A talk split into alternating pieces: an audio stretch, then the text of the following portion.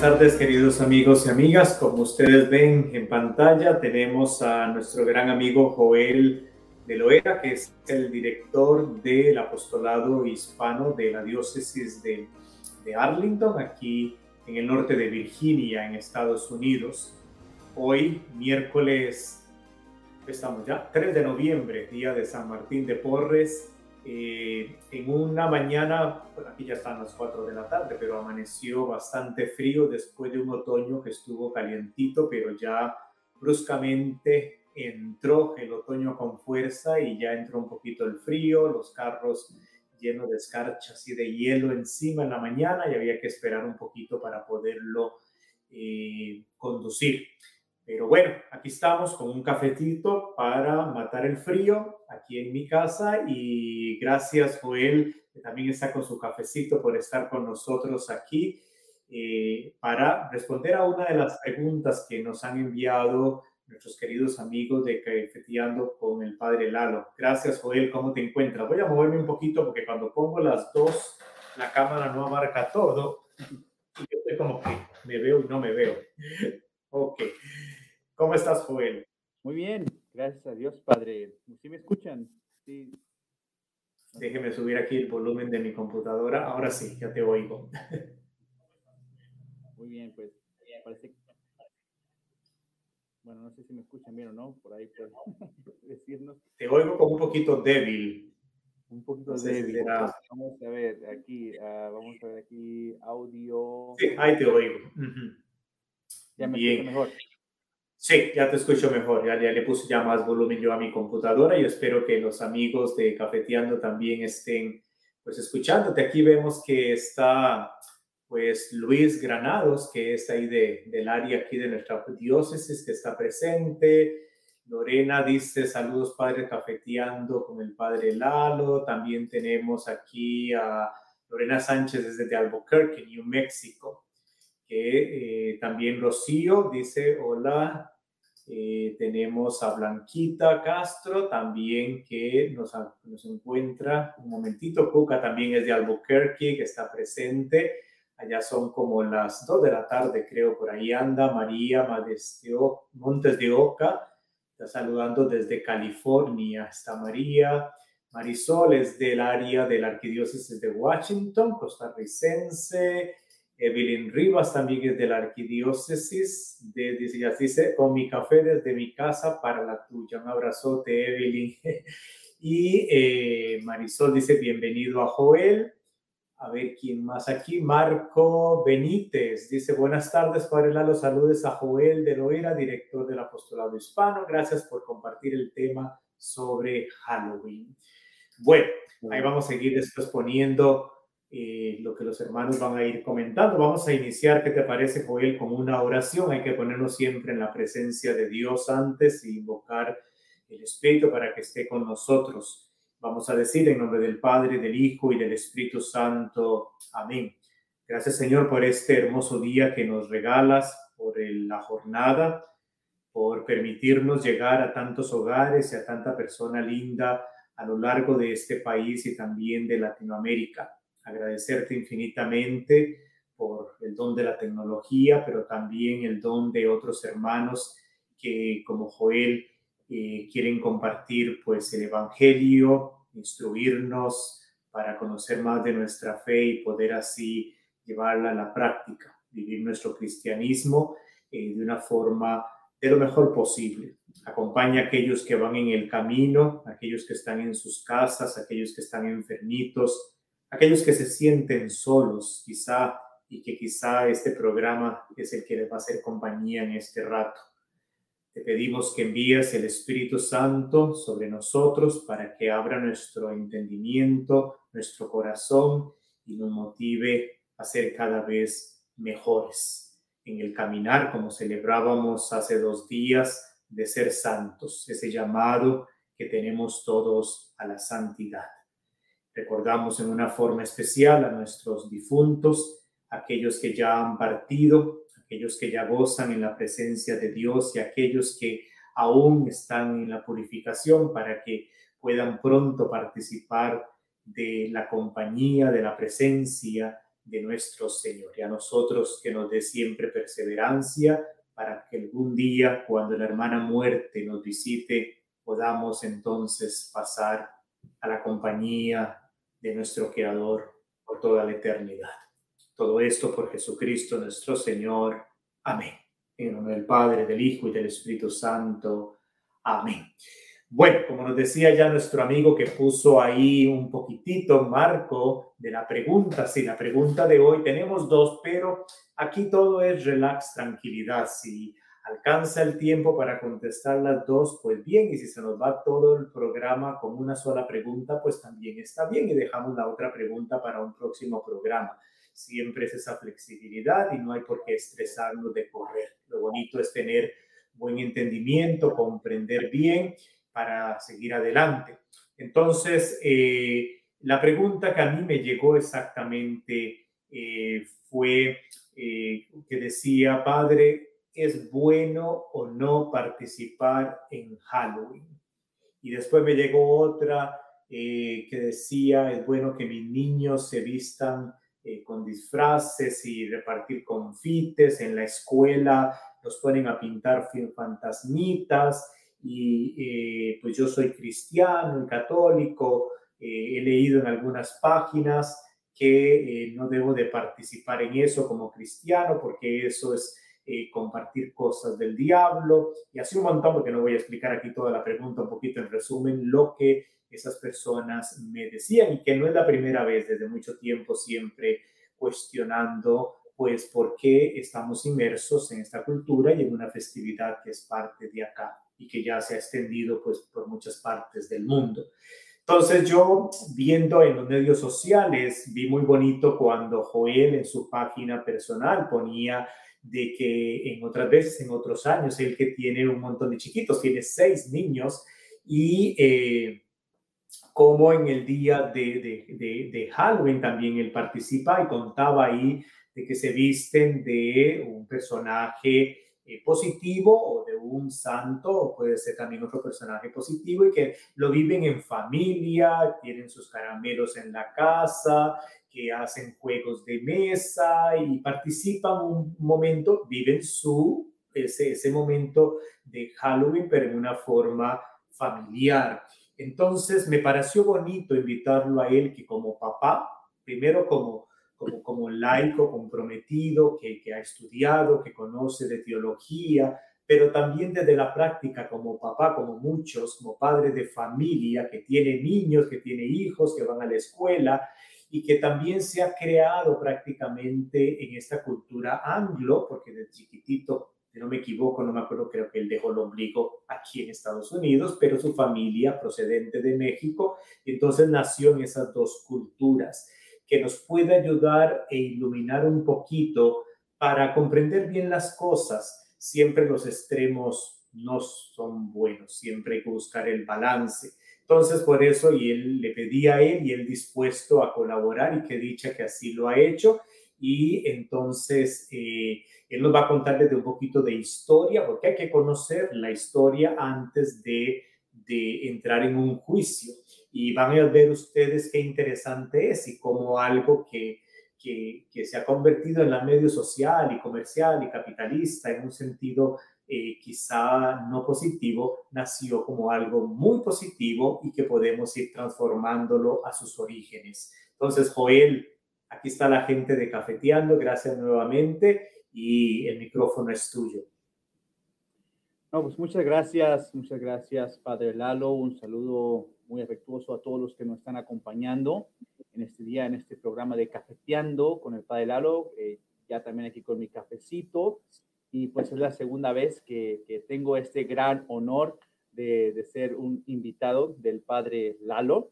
Ah, así que bueno, pues muy contento. Quisiera compartir un poquito acerca de, de mi propia experiencia. Como ya decía el Padre Lalo, yo nací y crecí en los Estados Unidos. Eh, nací en Oklahoma, crecí en Estados Unidos.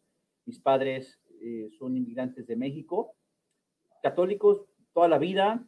Eh, cuando crecíamos no éramos una familia muy practicante, eso ya se vino después.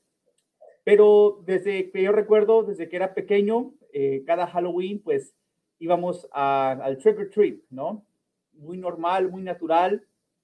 Eh, jamás, jamás eh, se había planteado una pregunta que si era malo, que si era bueno, que si era católico, que si no era católico, simplemente era, era parte de la cultura, ¿no? Simplemente todos los niños en la escuela, escuelas públicas, jamás fui en una escuela católica, esto ya fue hasta después, cuando fui a una universidad católica para estudiar teología, pero pues nada, ¿no? Siempre cada, cada 31 de octubre, los niños muy contentos, todos nosotros, mi hermana y yo, y todos los primitos, amiguitos, bien contentos porque nos, nos podemos disfrazar de los Power Rangers o de las Tortugas Ninja o de algún otro personaje que nos, que nos gustara. Eso sí, mis papás no nos dejaban disfrazarnos de demonios ni nada así muy espantoso, ¿no? Siempre era algo, eh, pues como eh, un, personaje de, de, Batman, de, las niñas, las princesas, pero nada así espantoso, ¿no? Eso sí.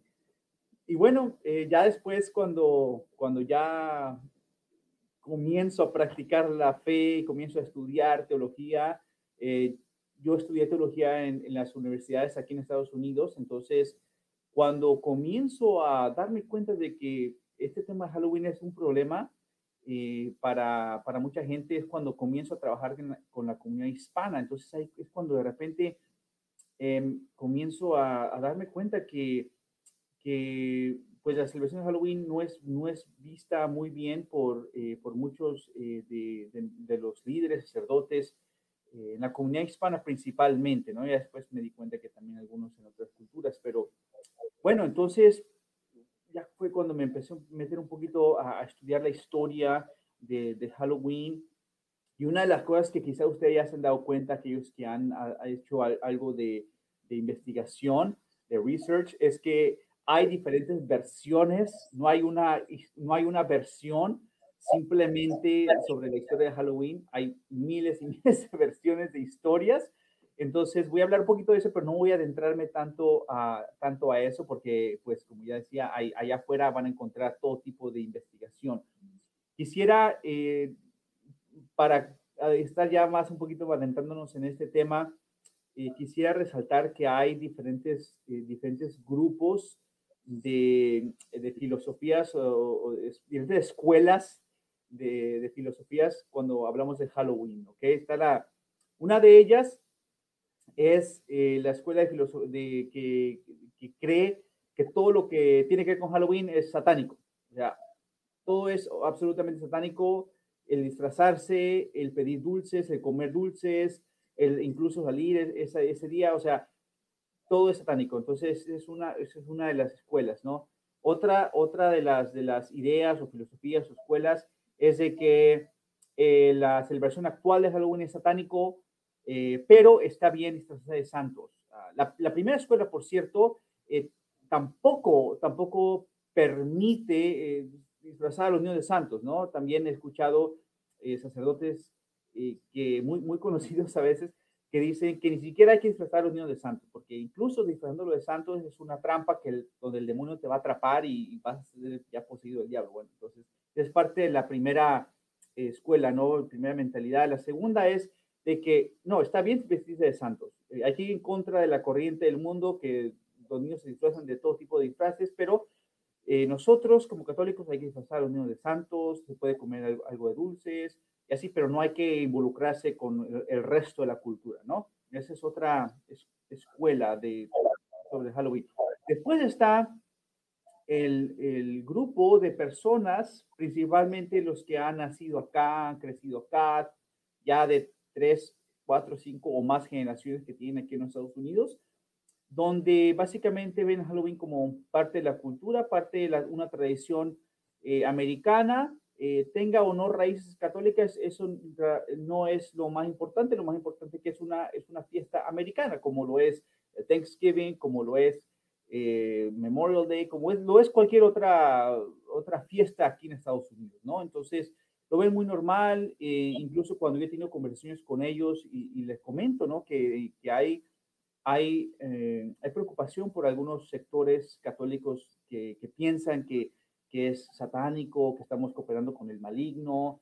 Entonces se sacan de onda, dicen, ¿what? Dicen, que eso jamás, ¿cómo disfrazar a nuestros niños de un policía o de un, de un, de un hot dog o de un perrito? ¿Cómo eso va a ser este, asociado con el diablo? Ir a, pedir dulces, ¿eso qué tiene que ver con el diablo? Entonces, estoy, estoy hablando de personas católicas muy comprometidas con la iglesia, ¿no? Que han crecido acá, que tienen ya generaciones acá que, o sea, no ven, nunca en su vida han visto una conexión con, con, con lo maligno, ¿no?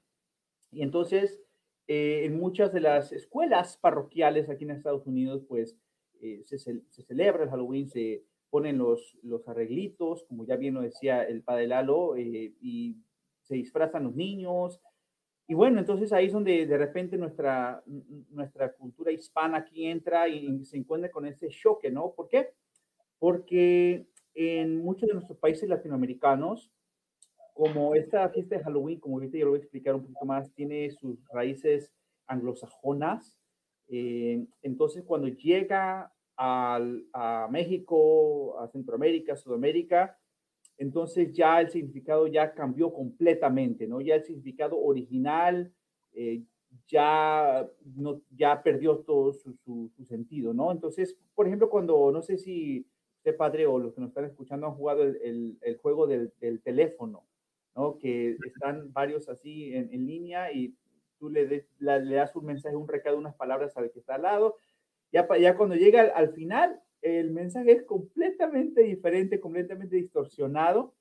Y entonces, yo pienso que, esta es mi opinión, o sea, esto no es dogma de fe, yo no, yo no, esto no es infalible, esta es mi opinión de que, que cuando llegan a nuestros países latinoamericanos, ya el mensaje se distorsionó.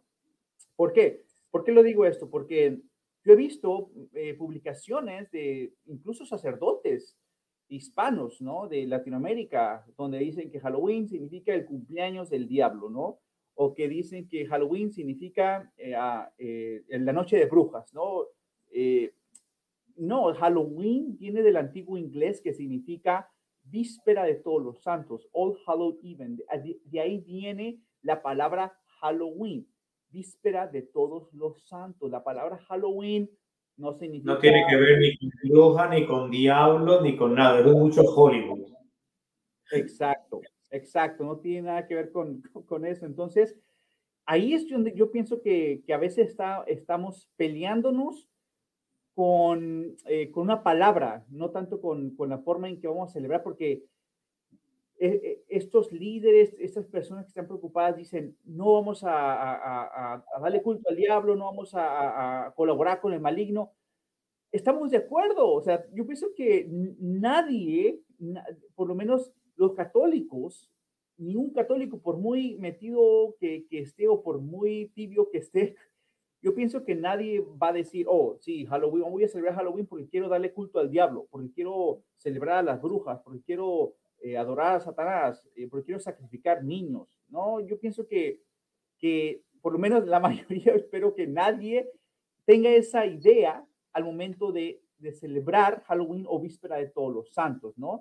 Entonces nos estamos peleando con una palabra. Ya recientemente se ha sacado estas, esta celebración de, de Holy Wings, ¿no? Que, que muchas iglesias han, han, sacado para contrarrestar Halloween.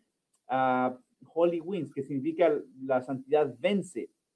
Pero yo pienso que no es necesario, o sea, yo respeto, no tengo nada en contra de Holy Wins, pero la verdad es que no es necesario porque Halloween significa víspera de todos los santos. Entonces está, eh, el nombre es 100% católico, o sea, en ningún momento eh, Halloween ha querido decir nada más. Entonces, sucede algo similar con cualquier otra fiesta, ¿no? Con fiesta de Navidad, fiesta de San Valentín, fiesta de San Patricio, de Pascua, donde estas fiestas tienen sus orígenes católicos.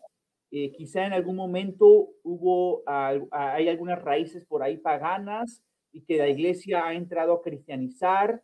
Y entonces, de repente, ya hoy día las celebraciones actuales de estas fiestas se han secularizado, se han comercializado, lo que es Hollywood, lo que es Hollywood lo que es el, el comercio, las eh, Hallmark, las compañías de tarjetitas, para ganar dinero, ¿no? Entonces ya a, Navidad le meten el, Santo Claus y, otros elementos, al, al San Valentín le meten este, los chocolatitos y otros elementos que no tienen que ver con el personaje histórico de San Valentín, San Patricio, igual la, la cerveza verde y todo, los festivales que hay, todo el mundo echando fiesta, pero que ya no tiene su conexión realmente con San Patricio.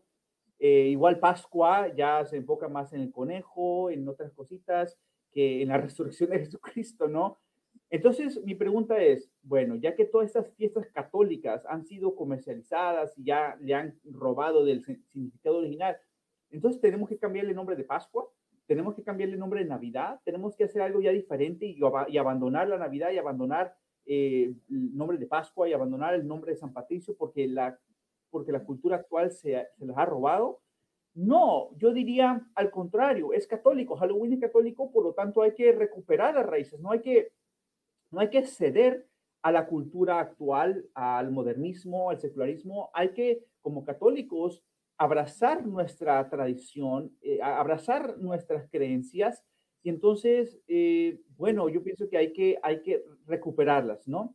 Eso es lo que yo quería comentar. Ahora, un poquito eh, acerca de la, de la historia. Y para esto, yo, a mí me gustaría citar a un obispo de aquí de Estados Unidos, obispo eh, que yo tuve el, placer de, de, conocerlo y, y también trabajar con, con él en algunos eventos diosanos de Tulsa. Entonces, yo soy de Oklahoma City él es el obispo de, Tulsa, el obispo Conderla, y él hizo una publicación acerca de Halloween hace unos años atrás porque había, había mucha división ¿no? Eh, en, la, en la comunidad eh, hispana principalmente, había mucha división en lo que es el Halloween, porque muchas parroquias estaban teniendo, estaban eh, dando dulces el 31 de octubre, estaban teniendo lo que algunos llaman trunk or treat, después de la misa de víspera de todos los santos tenían ahí este, dulces, los niños se vestían, algunos de santos, pero no, no todos, ¿no? Entonces había muchas divisiones, ¿no? En las, en las escuelas parroquiales también.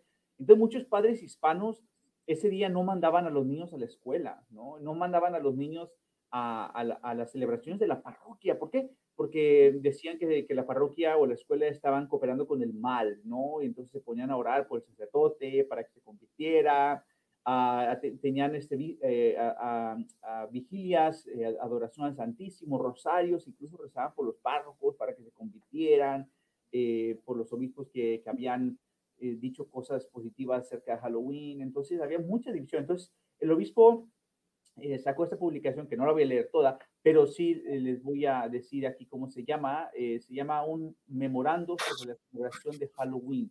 Eso es eh, la diócesis de Tulsa, lo ponen en Google, ahí lo pueden encontrar. Quizá puedo dejar aquí el enlace con el Padre Lalo y él puede compartirla después. Pero eh, quiero simplemente resaltar algunas eh, algunos de, las frases que él dice.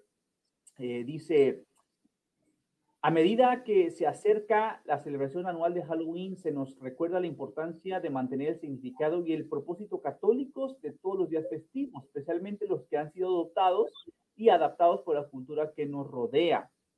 Dice, con el paso del tiempo, la cultura popular ha eh, dificultado el discernimiento, una palabra clave, quiero que la tengan en cuenta, porque ahorita voy a hablar de eso, el discernimiento del auténtico espíritu de esta gran fiesta, un momento importante en el que nosotros, la iglesia peregrina de Dios en la tierra, nos regocijamos en la vida de todos los santos de Dios a los que deseamos seguir en la vida eterna. Después explica un poquito el origen de Halloween. Dice, Halloween tiene su origen en el calendario litúrgico de la Iglesia Católica Romana. Eh, para aquellos que, no, sepan, la, fiesta de todos los santos primero eh, se celebraba el 13 eh, de mayo, pero el Papa Gregorio III en el año 741 la cambió para el primero de noviembre, día en que se dedicó la capilla de todos los santos en San Pedro, en, Roma.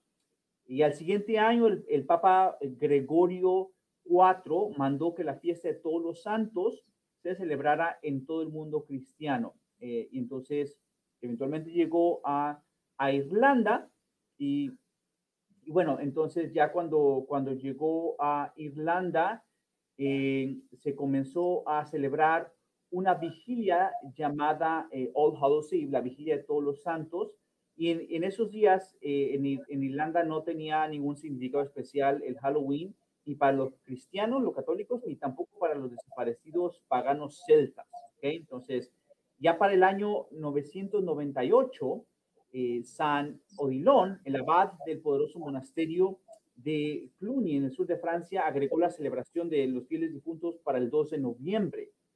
Y este era un día para orar por las, las ánimas eh, de, todos aquellos que habían fallecido. Entonces, esta, eh, esta solemnidad, pues, eventualmente se esparció desde Francia a todo Europa.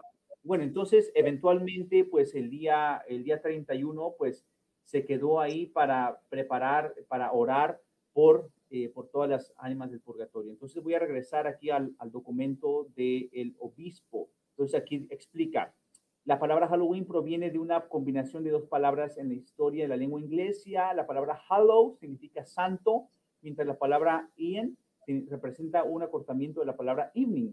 La palabra Hallow significa santos o santas, así que Halloween significa la víspera de todos los santos. Eh, también señala que la costumbre de disfrazarse en Halloween es un espíritu devocional.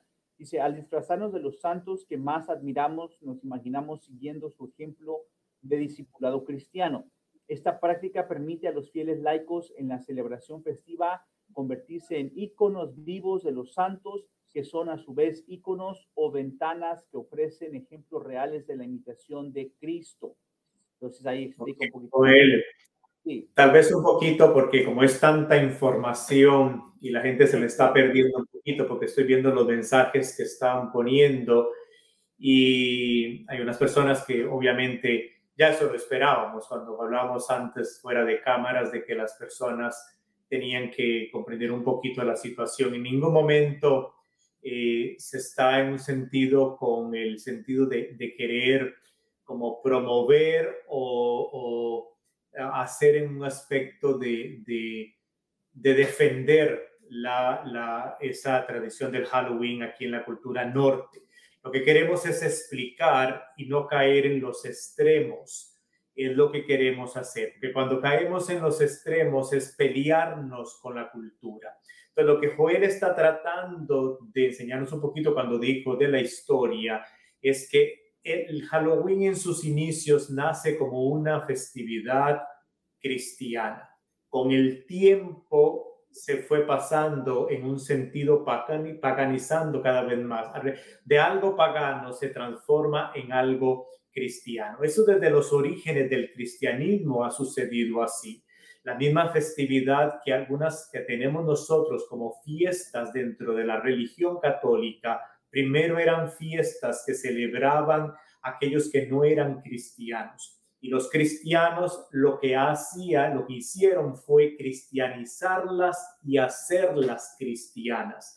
Lo mismo sucedió cuando los misioneros llegaron a nosotros acá con los indígenas en América Latina, cuando habían tradiciones que los indígenas realizaban y entonces no las eliminaron, no se las quitaron, sino que las cristianizaron, las cristianizaron. Entonces, el punto por el cual eh, en este programa estamos hablando un poquito de eso es no es la solución no es pelearme yo con con el Halloween y ya eliminarlo completamente no es el sentido de pelearme, satanizarlo, sino cómo lo cristianizo ¿Cómo hago para hacer una festividad que desgraciadamente las películas es la que lo ha hecho que sea de un punto muy negativo? Han sido las películas, muchas películas que vemos, muchas películas que la gente ve y trasciende a esas películas a hacer eso en la práctica que hay.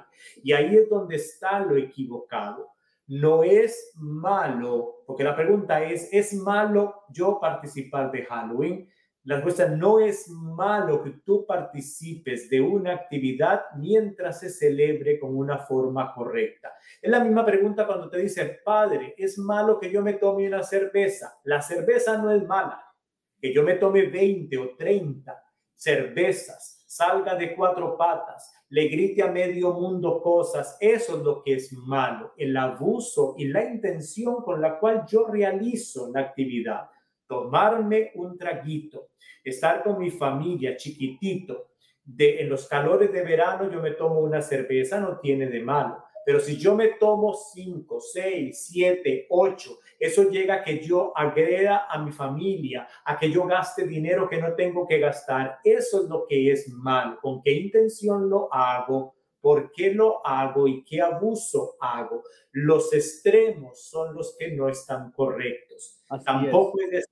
No se tome usted nada ni nada por el estilo. Entonces, en Halloween, en el sentido es, yo no me voy a pelear con una cultura cuando vivo en esta cultura acá. Y los niños son niños. Entonces, ¿cómo hago yo para explicar a los niños que si no tiene nada de malo en disfrazarse? El disfrazarse no tiene nada de malo, no hay nada bíblico, no hay nada dentro de la doctrina cristiana católica que diga es malo que tú te vistas de un santo, que tú te vistas de un policía, que tú te vistas inclusive del hombre araña. Eso no tiene absolutamente nada de malo, ¿no? Veamos el mal donde no hay mal. La intención que yo tenga y la forma como yo lo haga, eso es lo que tiene más mal. Acuérdese que Jesús siempre ha dicho, el mal no está fuera, está dentro del corazón, está a mí mismo. Porque puede que yo no me vista de nada durante Halloween, yo no me vista de nada, yo no participe de nada, pero peco de criticar, peco de juzgar al que se vista, peco de enjuiciar y condenar ya al que se vista, estoy haciendo más mal en juzgar, en juzgar y señalar al otro que en el vestirme de capirucita roja o vestirme de lobo feroz o qué sé yo. Entonces, es ahí donde entrar en el punto de por qué eh, no irnos a los extremos. Gracias, padre. Mire, este, ah, eh, eh, correcto, ¿no? Entonces, lamentablemente lo que sucede es que muchas, muchas personas escuchan lo que un sacerdote incluso exatánicos o exorcistas o cualquier otra persona eh, piensan que lo que dice es infalible, ¿no? Entonces, lo, lo que dice ese sacerdote es, es, infalible. ¿Cuál es la realidad? La verdad nos hará libre, nos dice, en Jesús. Y que no, no, se trata de estar defendiendo Halloween o estar defendiendo una cultura o estar este, defendiendo el, el, el, mundanismo. Se trata de decir la verdad. Es simplemente, queremos la verdad, entonces tenemos que aceptar la verdad. ¿Cuál es la verdad sobre Halloween, sobre la celebración actual? La Iglesia Católica no ha dicho nada, absolutamente nada acerca de la celebración actual de Halloween. Incluso lo más cercano que hay al Vaticano es un documento, un artículo que se publicó hace unos años atrás, que está citando precisamente al obispo Conderla, que, que yo estoy citando hoy, día. Es lo más cercano que el Vaticano ha dicho, que, básicamente está citando al obispo Conderla en su, en, su eh, eh, escrito sobre el Halloween. Entonces, no se trata de defender, no se trata de, se trata de decir la verdad. Entonces, cuando la Iglesia Católica no ha dicho nada oficialmente sobre algún asunto, por ejemplo, la Iglesia Católica ha condenado el socialismo, ha condenado el, comunismo, ha, condenado el americanismo, ha condenado la masonería. Cuando la Iglesia Católica no ha dicho oficialmente su postura sobre algún tema, entonces ¿qué es lo que uno tiene que hacer? el catecismo, hay, dos elementos en el catecismo. El primero es que tenemos que formar nuestra conciencia a la luz del Evangelio.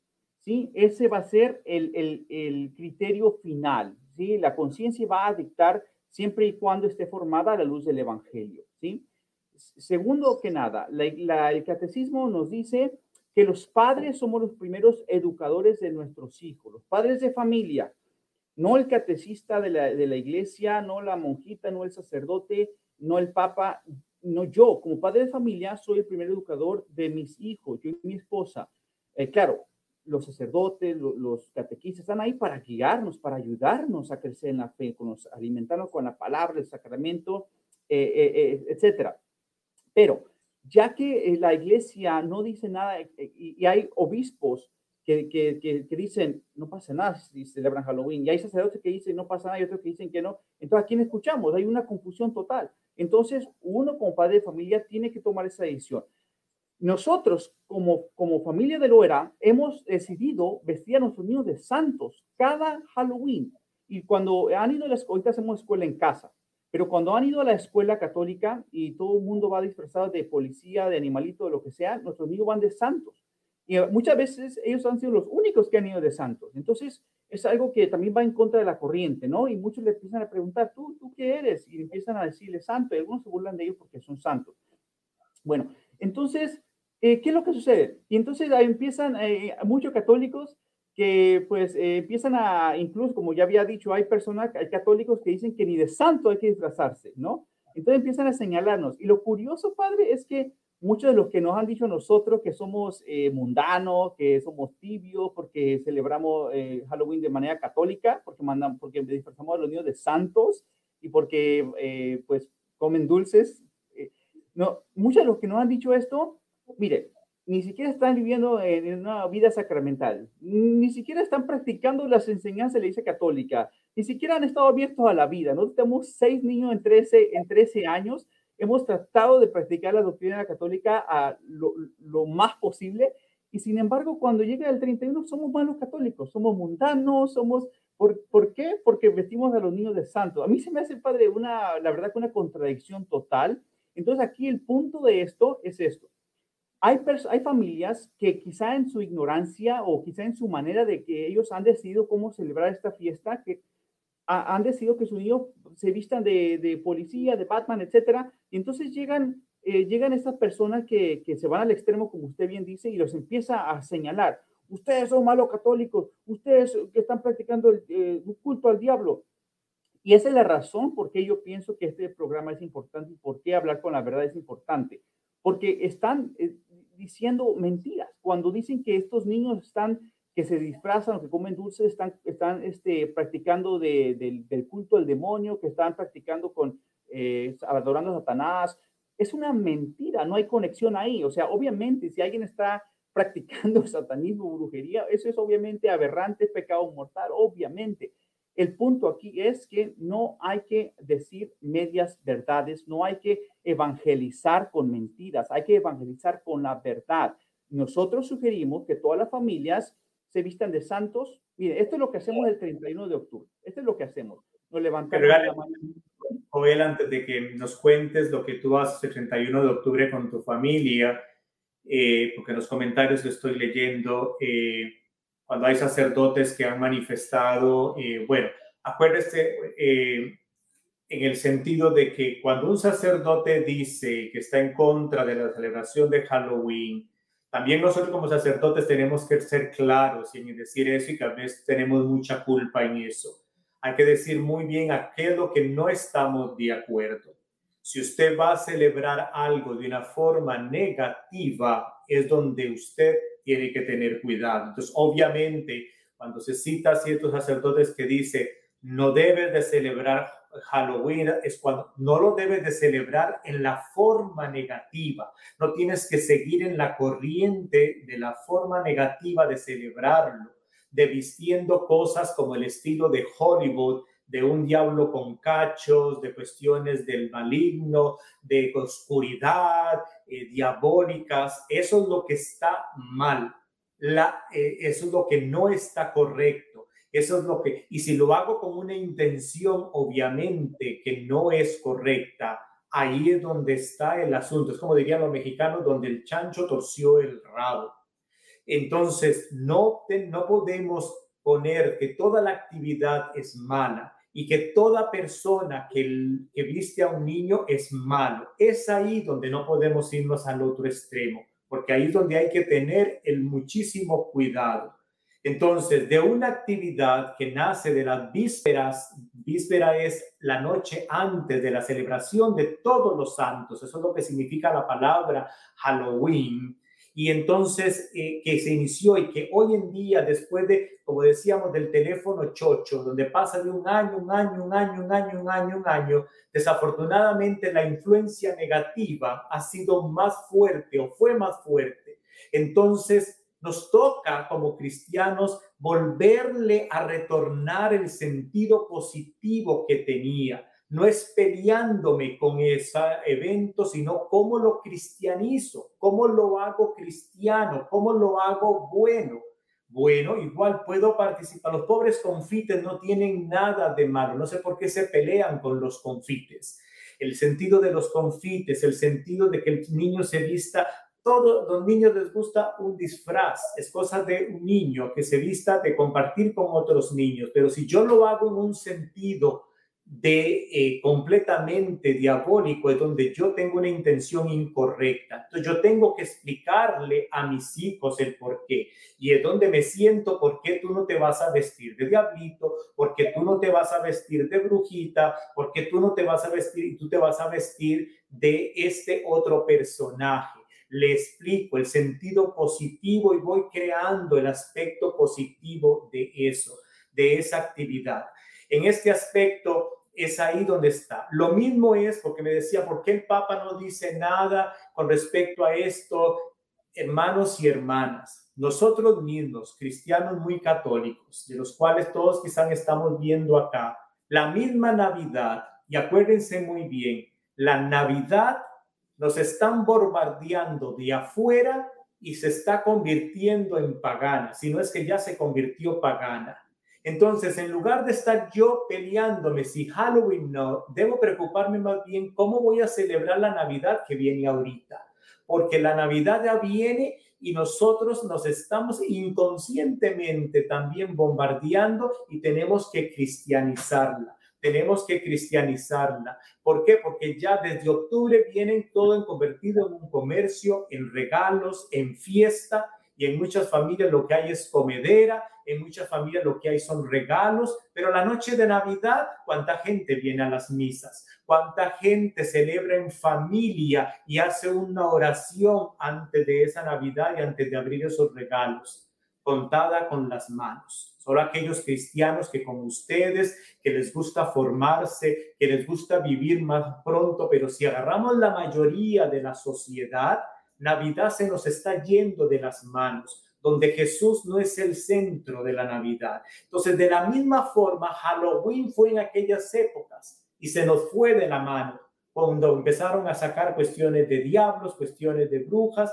Entonces, tenemos que irle inculcando, irle metiendo a ese aspecto. Ahora, si usted no quiere celebrar nada, pues nadie está defendiendo nada, sino que tampoco pongamos en el dedo en aquel cristiano que quiere hacerlo, pero de una forma cristiana y no juzgar, porque eso sí es malo, eso sí es pecado, juzgar al otro, pero sí a ver cómo lo hago, cómo le pongo este granito de cristiandad, cómo le hago para poner este poquito de que no, se, no sea paganizado, sino más bien cristianizado, cómo lo cristianizo, como hicieron los misioneros, como decía, cuando vinieron a nuestras tierras.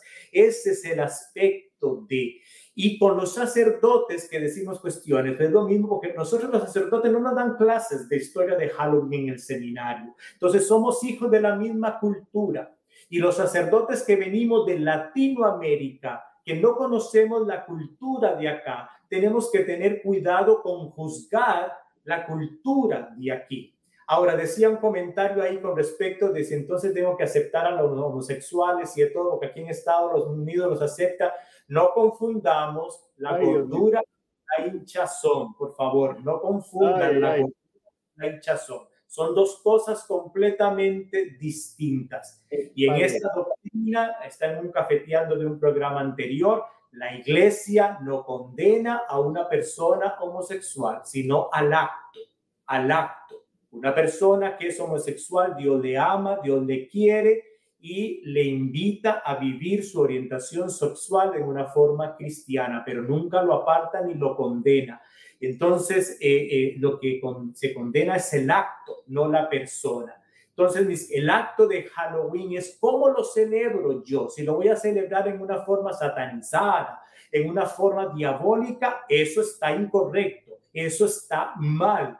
Pero si voy a celebrarlo en una forma correcta, con caramelos, en familia, que ahora Joel nos va a contar, eh, eh, en sentido de vivir, jugar juegos y estar juntos como familia, eso tiene más bueno que todo el mundo viendo tele, todo el mundo en el teléfono y ni se hablan entre la familia. Pero somos muy cristianos, muy santos. Entonces, eso es lo que hay que tener un cuidadito de no irnos a los extremos y ver cómo a cada actividad la cristianizamos, porque repito, y Joel lo dijo muy bien, la Pascua, la Navidad, el día de San Patricio, el día de acción de gracias, nosotros mismos, muy cristianos y muy católicos, también lo estamos haciendo bien paganizado en una Navidad donde nada más me enfoco en las luces, en los regalos, en el árbol, pero ese día 24 de diciembre ni un Padre Nuestro rezamos con mis hijos, todo mundo celebrando, comiendo, regalos y lo que menos se hizo fue rezar ni un Santo Rosario. Lo mismo pasa con San Patricio. San Patricio, la fiesta, el carnaval, pero nunca ni siquiera pedirle un Padre Nuestro a San Patricio para que interceda por nosotros. Entonces, eso es lo que hay que tener muchísimo cuidado, con muchísimo cuidado en cómo celebrarlo de una forma cristiana, buena, balanceada porque ese es el punto que, entonces ahora para no rondar más en esto, porque lo que hice fue hacer como un resumen ahí, porque es mucha información que Joel quería dar, es cómo lo celebras tú en tu casita. Sí, entonces, gracias, Padre. Eh, aquellos que, que, de repente ya han dicho que, que, soy mundano, que, miren, este, esto es lo que no lo voy a hacer para, para defenderme ni nada, simplemente porque ya estaba planeado compartirlo. Mire, esto es lo que hacemos nosotros como lo hacemos cada día, ¿no? Nosotros comenzamos con el Angelus en la mañanita, a las 6 de la mañana. Rezamos desde que nos casamos, Nora y yo, rezamos la liturgia de las horas. Entonces, desde que ha venido cada uno de nuestros niños, rezamos, ellos no conocen otra cosa más que eso, esa es parte de su vida, ¿no? Entonces rezamos la oración de la mañana, la de la tarde y la de la noche, las laudes, las vísperas y las completas, todos los días. Rezamos el Santo Rosario todos los días. Eh, a veces rezamos la Divina Misericordia, a veces no, porque seis niños y hacemos escuela en casa. Mi amada esposa, eh, desde que nos casamos, ella ha sido ama de casa, madre de tiempo completo, ha estado con los niños, ella es la educadora de los niños, ella se queda con los niños, escuelas públicas, nada, nada que ver, cero. Eh, jamás mandaremos a nuestros niños a una escuela, a una escuela pública. Y hay muchos católicos que nos tachan de tibios porque, por ese tema, pero mandan a sus niños a escuela pública. Bueno, otro tema. Entonces, ¿qué es lo que hacemos? Nosotros hacemos eso todos los días como lo hacemos el 31 de octubre. Después ya se visten los niños de santos, empezamos a, cada uno de ellos les toca estudiar la vida del santo que escogieron.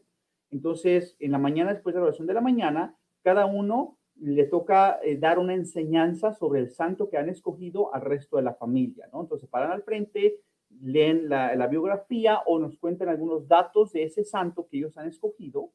Mi esposa, por cierto, hace todos los disfraces de santos. Ella los hace toditos, los niños le ayudan. Ya después en la tarde vamos a misa. Vamos a la misa de la víspera de todos los santos y también vamos al día siguiente. Aunque ya cumple para el día siguiente, nos gusta ir los dos días, ¿no?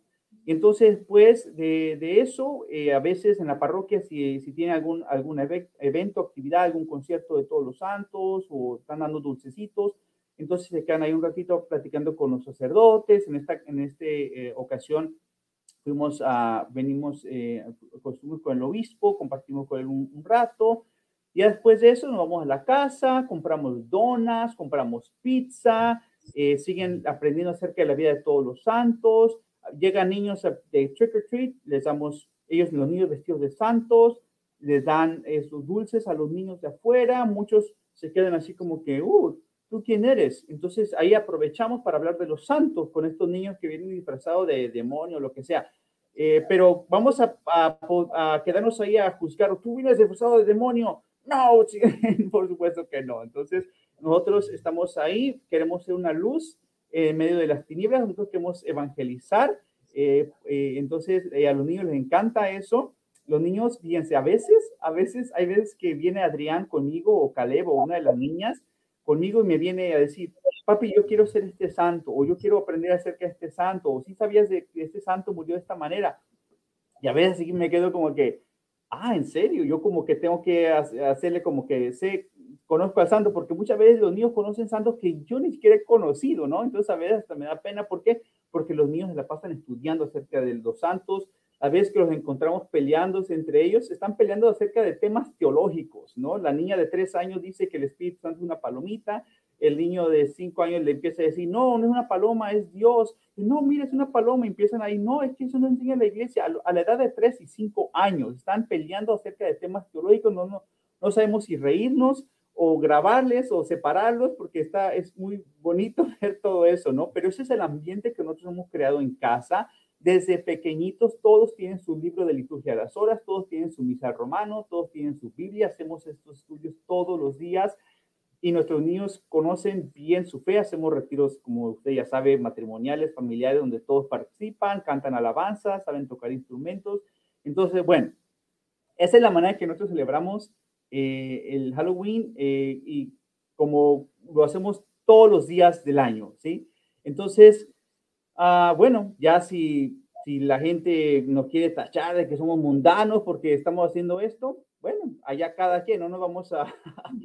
y muchas parroquias, muchas parroquias, muchas parroquias celebran el Día de Todos los Santos que empieza desde el 31 en la noche, porque es la liturgia, se empieza desde que cae el sol en el día anterior, eh, de esa forma. En la parroquia donde yo estaba en San Camilo, los niños se les invitaba que durante la misa de todos los santos, inclusive se hacía el domingo antes o el domingo después, vinieran vestidos del santo preferido, porque es un modelo.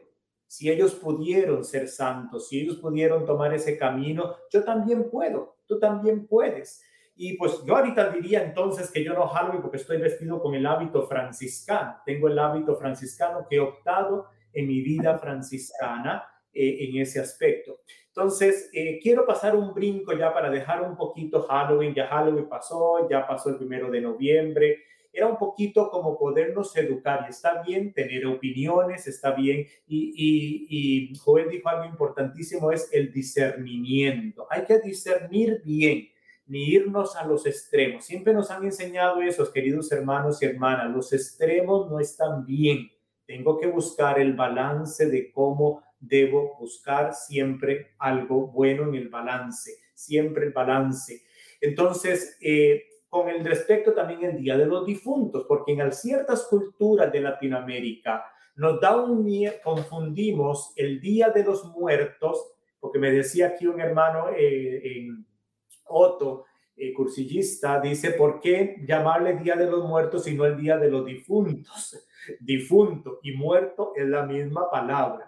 Lo que pasa es que nos da un miedo, un terror decir la palabra muerto, porque tenemos aquí todas las películas de zombies y de diablos y todo en la cabeza. Y esta cabeza no nos deja discernir un poquito bien. La palabra muerte no tiene mal.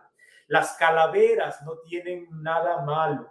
San Francisco de Asís, y eso de la época medieval, de la cultura, los santos tenían una calavera a la par de sus camas. Y si ustedes ven algunas imágenes de San Francisco de Asís, lo van a ver con una calavera a los pies. Porque ¿cómo llama San Francisco a la muerte? Hermana muerte. Así le llama, así como llama hermana a los árboles, al cielo, a la muerte le llama hermana, que es la puerta que nos lleva hacia la presencia de Dios. El día de los muertos es el día de los difuntos. Un difunto y un muerto es lo mismo celebrar a nuestros seres queridos que ya han fallecido. Ahora, ¿por qué lo confunde mucha gente? Y aquí es donde está el aspecto negativo con respecto a la santa muerte. Eso es otra cosa. Eso es un grupito de gente, un grupito de gente que ha querido hacer idolatría y adoración a una entidad que se le llama Santa Muerte. No tiene que ver nada, absolutamente nada, ni con la tradicional eh, eh, con la tradición de la celebración del Día de los Difuntos o el Día de los Muertos muy distinta, que se celebra bastante fuerte en México, pero de una forma cultural muy linda, que es lo que les decía cuando los misioneros eh, toman algo de nuestros indígenas y lo cristianizan, porque nuestros indígenas tienen un, un, un, un, un, valor importantísimo con respecto a los ancestros, a nuestros antepasados. Nosotros, ¿qué hacemos con los viejitos? Los tiramos a un lado, los mandamos a un hogar de ancianos, que nadie los cuida. Gracias a Dios, nuestra cultura latina no es así. Nuestros viejitos están en nuestra casa y los cuidamos, gracias a Dios pero cuando ya mueren tenemos esa tradición. Ustedes ven en los latinos, cuando la misa de todos los difuntos, pagar la misa por mi hermano que ya murió, por mi papá que ya falleció, está dentro de nosotros, porque eso lo traemos desde la cultura indígena pero fue cristianizada, fue cristianizada. Y es lo que llamamos, que decimos todos los domingos en el credo, la comunión de los santos. pedimos por aquellos que todavía tienen que purificarse y por aquellos que ya están en la presencia de Dios, que intercedan por nosotros. Entonces, una celebración bien linda que está la iglesia peregrina, que somos nosotros, la iglesia purgante, que está en el purgatorio, y la iglesia triunfante, que ya está en la presencia de Dios, todos juntos como comunidad de iglesia completamente. Entonces, la celebración de, que se hace un altarcito y poner la fotografía del ser querido y que se le pone un pancito ahí porque si la persona va a llegar en la noche, es una tradición, por el amor a Dios, no es que el difunto va a llegar ahí, ese sentido de recordar a ese ser querido, hacer algo para ayudarnos a nosotros que todavía estamos recordando a ese ser querido y recordar la vida de ese ser querido. Entonces, yo lo que quiero pedirles es que no sana, no pongan todo, no pongan diablo donde no hay diablo y vean lo positivo de una actividad sin juzgar, porque si yo no soy mexicano, yo no puedo juzgar la cultura tradicional del Día de los Muertos en México. Tengo que tener cuidado. Si yo no soy americano, tengo que tener cuidado en no juzgar Halloween en la forma correcta. Hay gente que la celebra de una forma muy incorrecta, pero la gente, hay gente que lo celebra de una forma buena.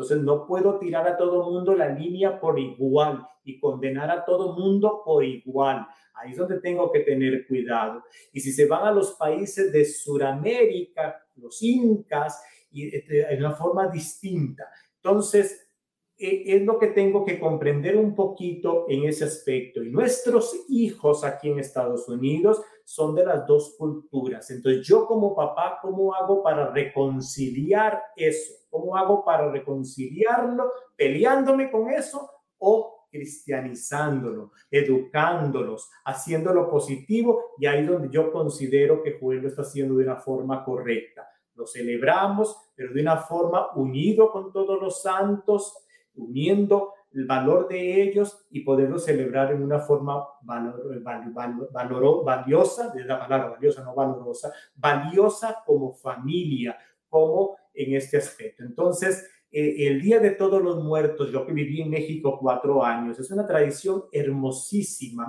hermosísima. Eso no tiene que ver nada con el, una gente ahí un poquito que le da adoración a la muerte. Ellos ya tendrán que darle cuentas a Dios, ellos sabrán que le van a juzgar a Dios, eh, eh, que es lo de la, la, Santa Muerte. Eso no tiene que ver nada, repito, la Santa Muerte no tiene que ver absolutamente nada con la tradición del Día de los Muertos ni con el Día de los Difuntos, para no confundir gordura con hinchazón. Gracias, Padre. Yo quisiera agregar, yo sé que el tiempo se está acabando, eh, muchas gracias, Padre, por sus palabras.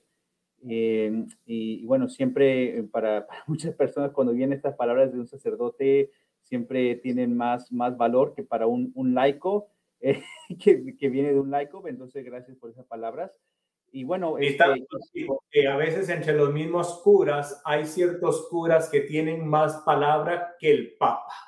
Sí. Para gente, para gente, hay a veces ciertos curas que tienen más palabra que el propio Papa. Y ahí hay que tener sí, hoy día hay, mucho cuidado, porque a veces lo que diga el Papa no vale nada, pero lo que dijo aquel padrecito vale todo. Ahí hay que tener mucho cuidado. Exacto. Entonces yo quisiera también este, recordar palabras de San Juan Pablo II que dijo, la fe se, se propone, no se impone.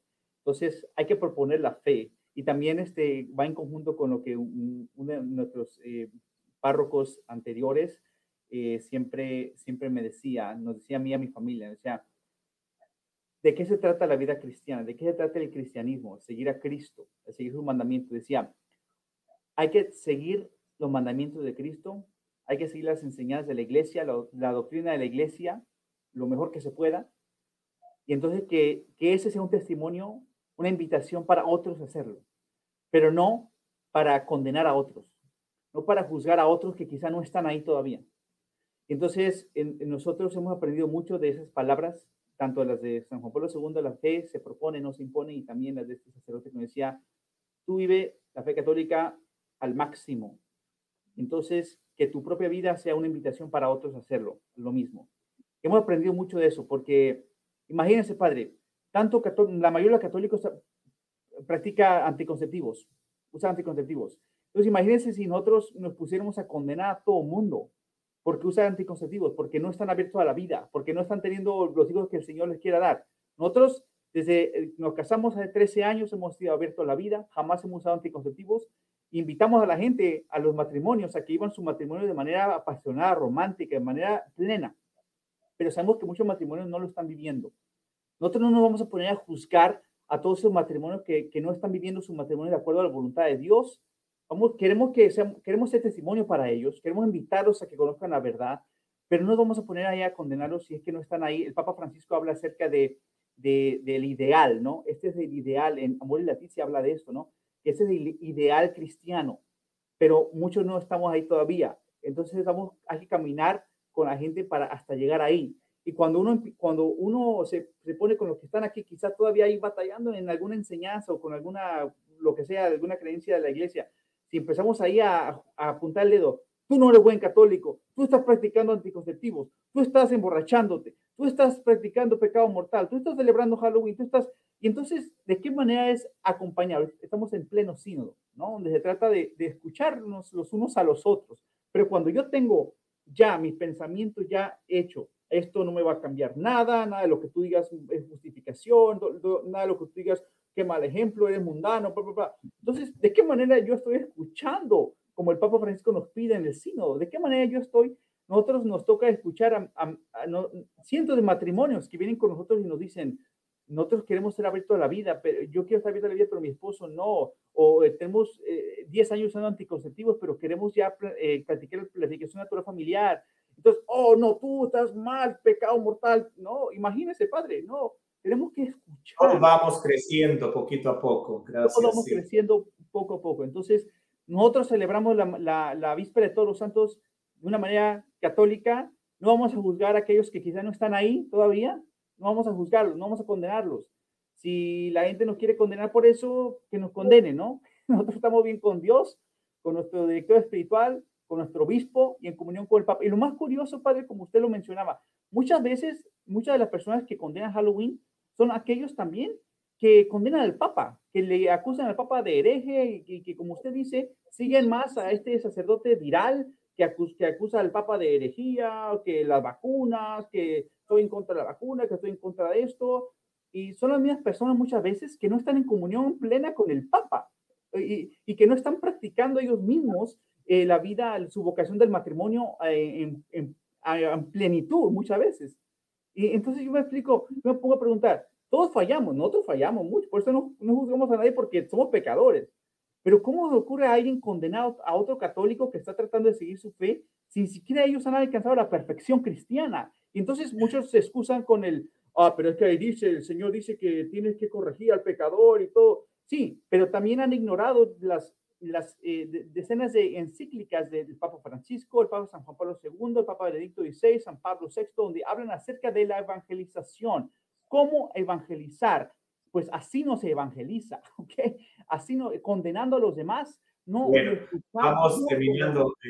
Eh, Joder, se me pone emocionante cuando es de evangelización y querer, y pues poquito a poco es hacerlo. Y, tener la paciencia, la perseverancia de poder poquito a poco vivir nuestro cristianismo.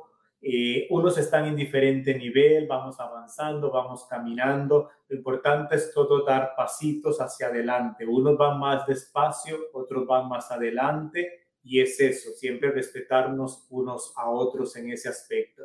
Entonces, solo para cerrar y recordar que Jesucristo lo dijo muy bien, no es de afuera donde viene lo malo, lo que ensucia, sino de adentro. Y entonces, quizá esta fiesta que estamos que hemos celebrado, que pasaron de todos los difuntos, la de todos los santos y la, la, tradición popular de Halloween en ese aspecto de la forma que la vive el mundo, eh, quizá esto lo que nos puede invitar es a preguntarnos, ¿cómo está mi corazón? ¿Cómo está mi corazón? porque de ahí es donde sale, porque quizá no me ponga ningún disfraz, quizá no compre confites, pero soy adúltero, soy chismosa, soy mentiroso, soy ladrón, me rolo del trabajo eh, vivo con puros rencores, envidiando a los demás y eso es lo que es pecado, eso es lo que es malo. Que yo me ponga y me vista de policía, ¿será malo? ¿O que yo llegue y golpee a mi esposa? ¿Cuál de las dos cosas? O que yo le sea infiel a mi esposa, o que use pornografía, o que use el condón como medio de anticonceptivo, ¿cuál será lo malo? Entonces, eh, de aquí es mi punto, de no irnos a los extremos con esas cositas. Entonces, siempre acuérdese lo que el Señor dice, la maldad viene de adentro, la tenemos nosotros. Acuérdese muy bien, el diablo no se nos va a aparecer con cachos, cola, con ojos rojos. Eso es Hollywood. Esos son películas. El diablo se te va a parecer como un muchachote bien guapo si eres una señora, que te va a tentar a ser infiel. O se te va a venir como una muchacha muy guapota para ser infiel a tu esposa. El diablo se te va a poner en un billete de 100 dólares mal puesto o en un pedazo de madera que está ahí en la construcción de donde trabajas que te vas a llevar a tu casa y que no es tuyo. Ahí es donde se va a disfrazar el diablo de diablo. No con cachos y con cola, eso es puro Hollywood. Es lo que la sociedad te ha querido para que tú te enfoques en eso y no te enfoques de que el diablo es astuto. El diablo no te va a llegar para asustarte. El diablo se te va a aparecer de formas muy lindas para que tú caigas. Eso es lo que tenemos que ser más astutos que el astuto, porque él es astuto con mayúscula. Y nosotros, hijos de la luz, hijos de Dios, tenemos que ser más astutos que el astuto, porque Él se nos va a aparecer no de bruja, no de diablo, no de fantasma, se te nos va a aparecer de unas, en lo que más a nosotros nos gusta. Y es por ahí donde nos va a llegar, es por ahí donde nos va a meter.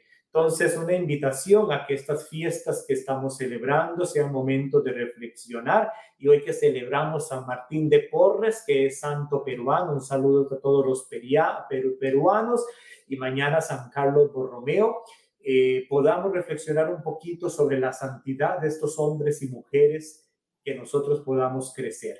Ya nos pasamos bastante del tiempo. Gracias, Joel, por todo tu tu testimonio de vida familiar, gracias por tu, enseñanza, por sacar un ratito de tu agenda tan ocupada para estar con nosotros y eh, a todos aquellos oyentes, eh, sigamos adelante, sigamos caminando. Si tú vas más adelante que otros, tenga paciencia con los que vamos un poquito atrás. Siempre la caridad, el amor y la misericordia. Pero cuando yo voy más adelante para señalar al que va atrás, ahí es donde está mal.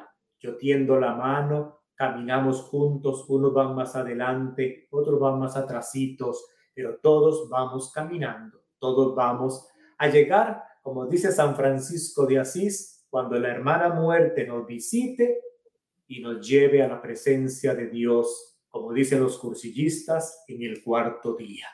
Que Dios me lo bendiga todo, inclinen su cabecita para darles mi bendición. El Señor esté con ustedes Dios Todopoderoso les bendiga en nombre del Padre, del Hijo y del Espíritu Santo. Amén. Muchísimas gracias. El próximo programa es dentro de 15 días. Que Dios les bendiga mucho, donde vamos a hablar con respecto a la idolatría del Salmo 115, que nos llegó una pregunta por ahí. Entonces, que no hay que confundir igual, es lo mismo con la idolatría, no confundir la gordura con la hinchazón. Que Dios me lo bendiga. Muchísimas gracias, Joel. Dios te bendiga muchísimo. Saludes a tu familia y ojalá te entregamos por aquí pronto nuevamente.